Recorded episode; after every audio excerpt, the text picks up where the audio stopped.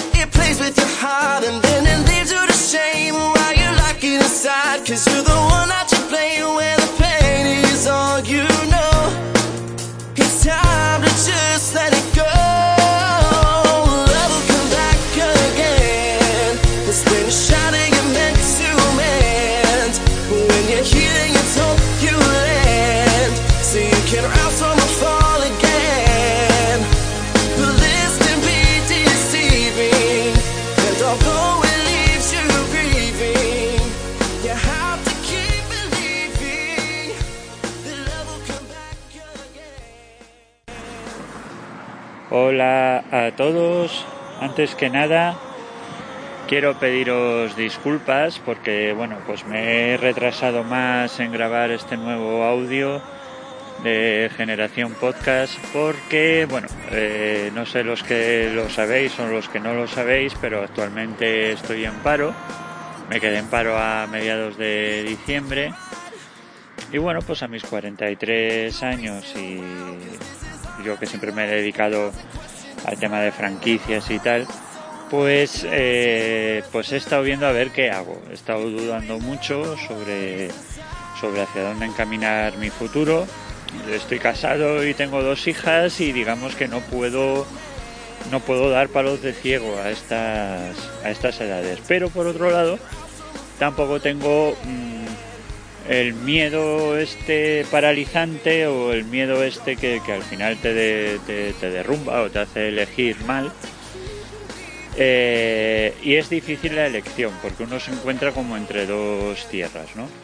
Está por un lado la circunstancia de que eh, tienes que vivir de algo, no puedes, no puedes permanecer así parado. Por otro lado está la espada de Damocles del tiempo que va corriendo y conforme te vas haciendo mayor en cuanto a edad, ya 43 años mm, en el mercado laboral, eres, eres un vejestorio, sobre todo desde el punto de vista de que, claro, de que ya tienes unas obligaciones económicas, hipoteca y demás, que no te permiten coger cualquier, cualquier birria de trabajo y por tu experiencia igualmente tampoco puedes ponerte en puestos junior.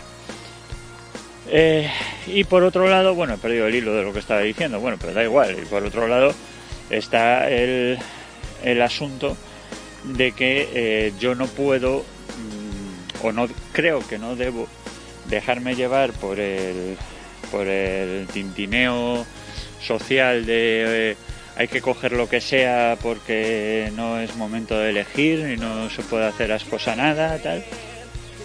Eh, porque mm, coger cualquier cosa ahora mismo para mí al final es pan para hoy y hambre para mañana, porque va a acabar mal. Va a acabar mal seguro. Yo, si cojo un puesto de los que de los que estoy viendo que a lo mejor me pueden ofrecer, tipo mm, profesional junior, con una persona por encima, pues con, mucha menos experiencia que yo y que por circunstancias él está allí y yo aquí, pero que realmente no, no, no se corresponde, pues sé que a la larga no, no va a ser justo ni para mí ni para la empresa que me contrate. Aparte que yo tengo unas necesidades ya, digamos, económicas que cualquier sueldo así de estos eh, tipo milubrista no, no, no desgraciadamente no, no pueden cubrir y yo no llevo a mis hijas a colegios privados ni me doy ningún lujo ni tengo un, un macrocoche que haya que mantener, ni una macro casa, ni nada. Yo vivo una vida de lo más normalita, pero eh, está el asunto, lógicamente, de que uno, pues eh, como tal y como está la vida, pues tiene unos gastos fijos y tal. Además se da el hecho de que mi mujer también está en paro, por lo cual ahora todo el mundo estará pensando, cojones, coge lo que sea, aunque sea de mileurista, porque no estás para tonterías. Me dijo un amigo mío, dice, tío, coge, coge.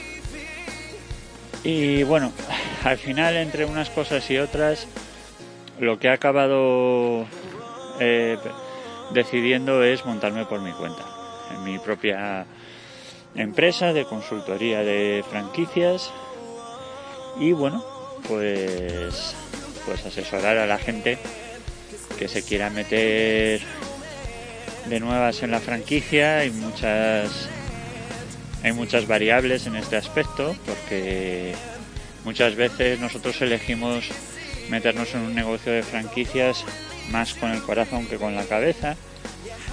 Nos ilusionamos y cuando uno se ilusiona como cuando se compra un coche. Ya no quiere escuchar nada negativo acerca del producto que, que se le ha puesto entre ceja y ceja a comprar.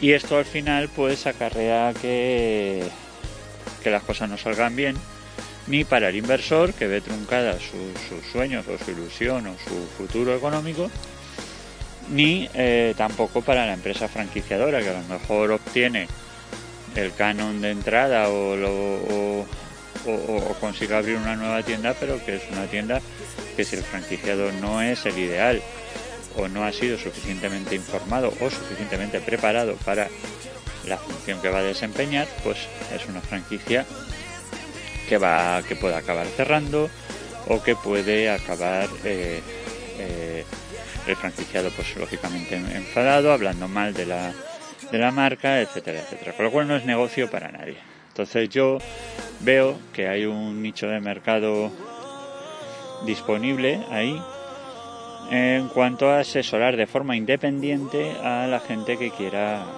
meterse en franquicia. Y al mismo tiempo considero que hago una, una labor social eh, porque bueno, hombre, siempre ayudar a la gente a cumplir sus sueños y a no equivocarse, pues siempre es gratificante desde el punto de vista desde el punto de vista personal. Eh, hay consultoras de franquicias que hacen este trabajo, diréis, sí, lo que pasa es que estas consultoras están, a mi modo de ver, mediatizadas eh, porque las consultoras tienen un, trabajan con, eh, con otras empresas franquiciadoras que son sus clientes y al final no puedes desaconsejar a un franquiciado que abra una franquicia de una marca que llevas tú en expansión, porque entonces te caes con todo el equipo.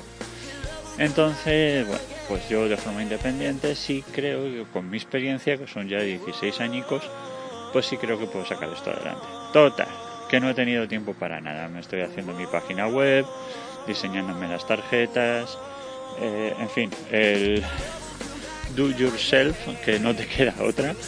Y, eh, y, bueno, y parece que no, pero chorradita tras chorradita, esto lleva un tiempo que es que no paro ni medio segundo. ¿eh?